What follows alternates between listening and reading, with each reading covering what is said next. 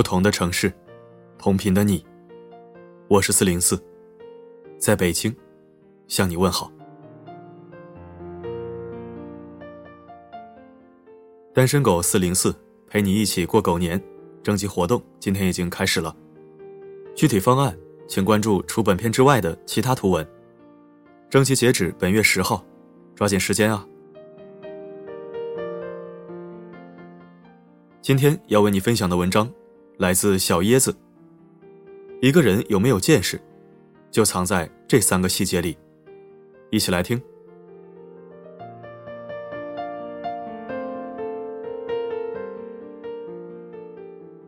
最近在看以前的综艺《爸爸回来了》，一不小心被华裔总裁王中磊的儿子威廉圈了粉。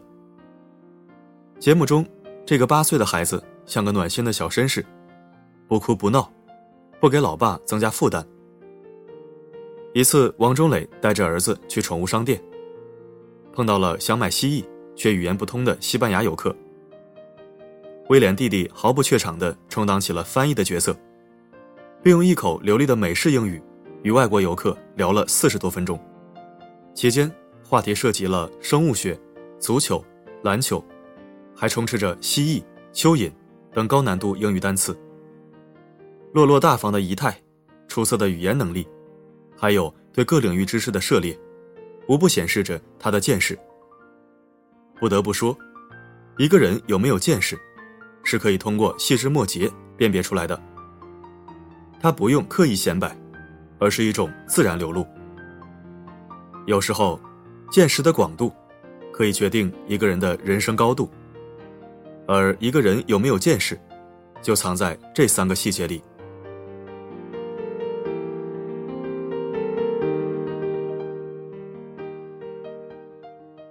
之前，小米公司去郑州大学校招，开宣讲会。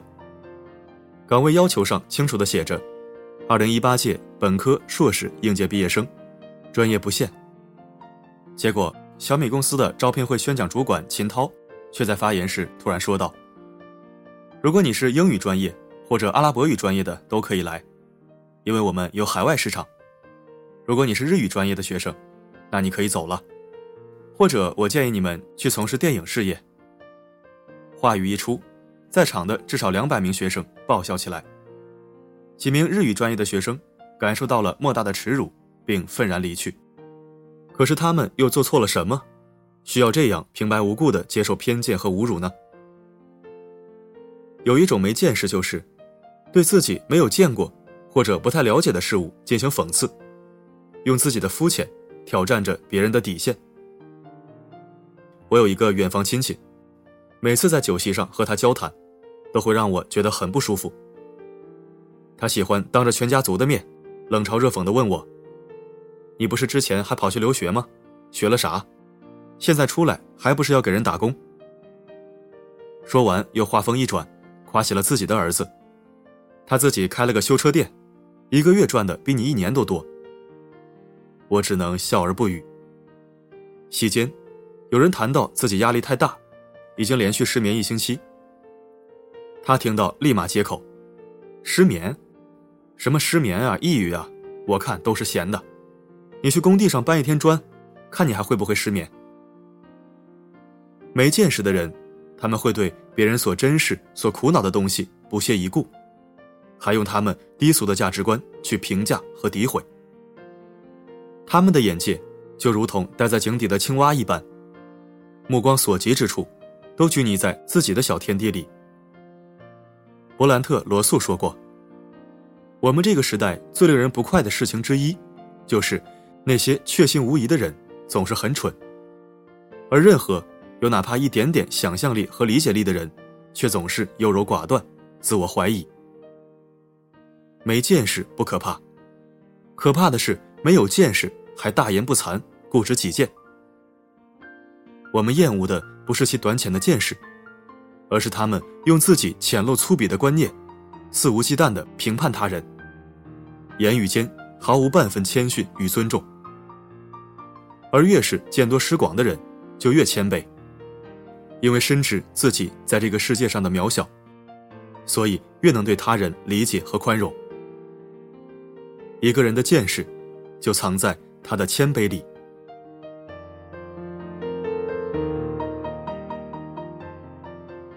在央视节目《中国诗词大会》第二季中，十六岁少女武亦姝的表现令人惊叹。这位身材高挑、气质温婉的才女，随身永远带着一本苏轼的诗集。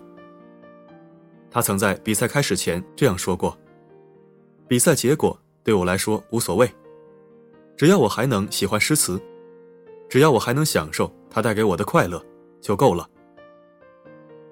那时刚上高一的她。诗词存储量却高达两千首。最令人印象深刻的，就是他在飞花令环节的表现。飞花令是中国古代九令之一，双方所吟诗词必须含有事先给定的主题词。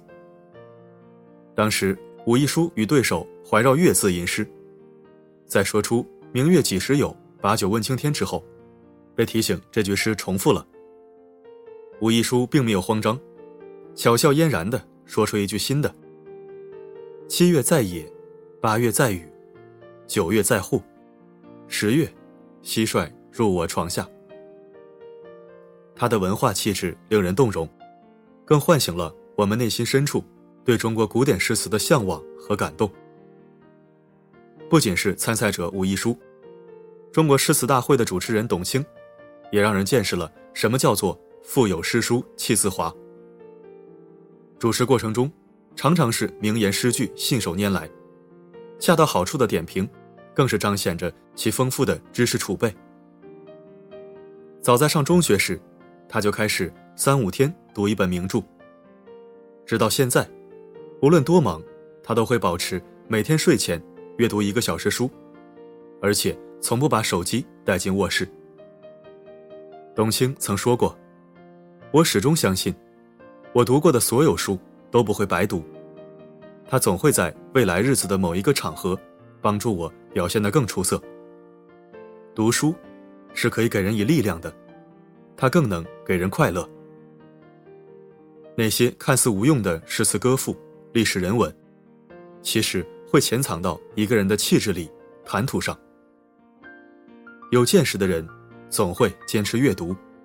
不断刷新自己的眼界，挑战新的领域，所以他们才能气质如兰，口吐莲花，能对身边的事物有着自己深刻的见解。一个人的见识，就藏在他读过的书里。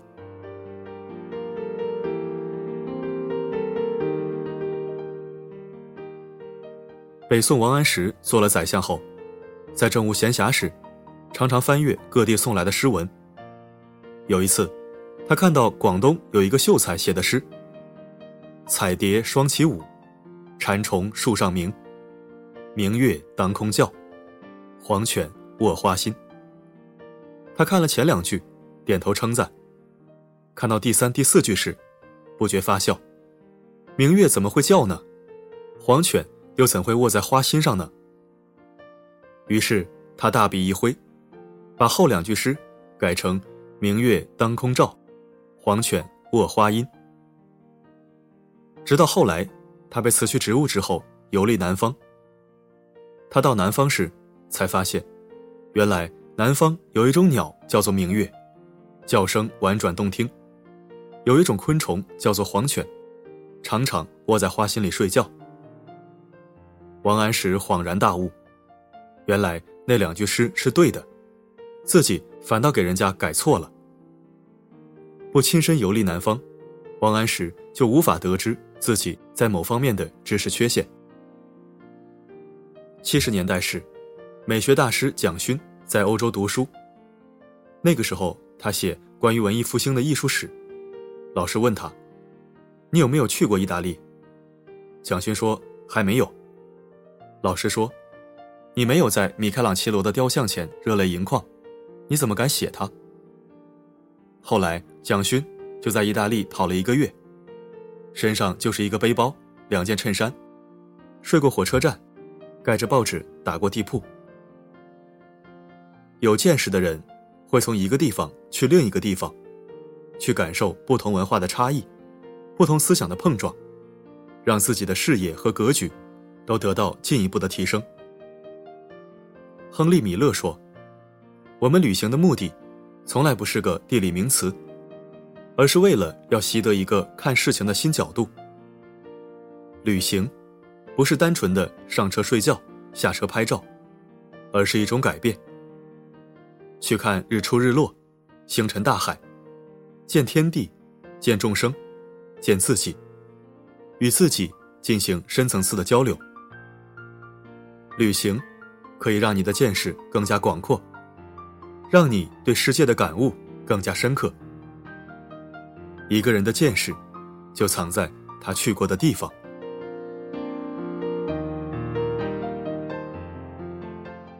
缺见识，让多少人平庸一辈子。别总拘泥在你以为熟悉又舒适的小圈子里。世界从来不只是你身边的样子。它到底能有多璀璨，取决于你的眼界和见识。坐井观天，只有一孔之见；登山远望，方知天外有天。愿你我能在看过风景、饱读诗书之后，学会谦卑，学会尊重。见过最好的，也承受得了最坏的。不以物喜，不以己悲。宠辱不惊，又不随波逐流，与你共勉。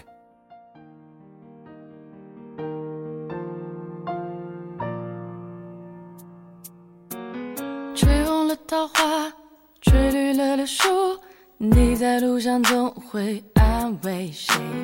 吹醒了青蛙，吹来了燕子。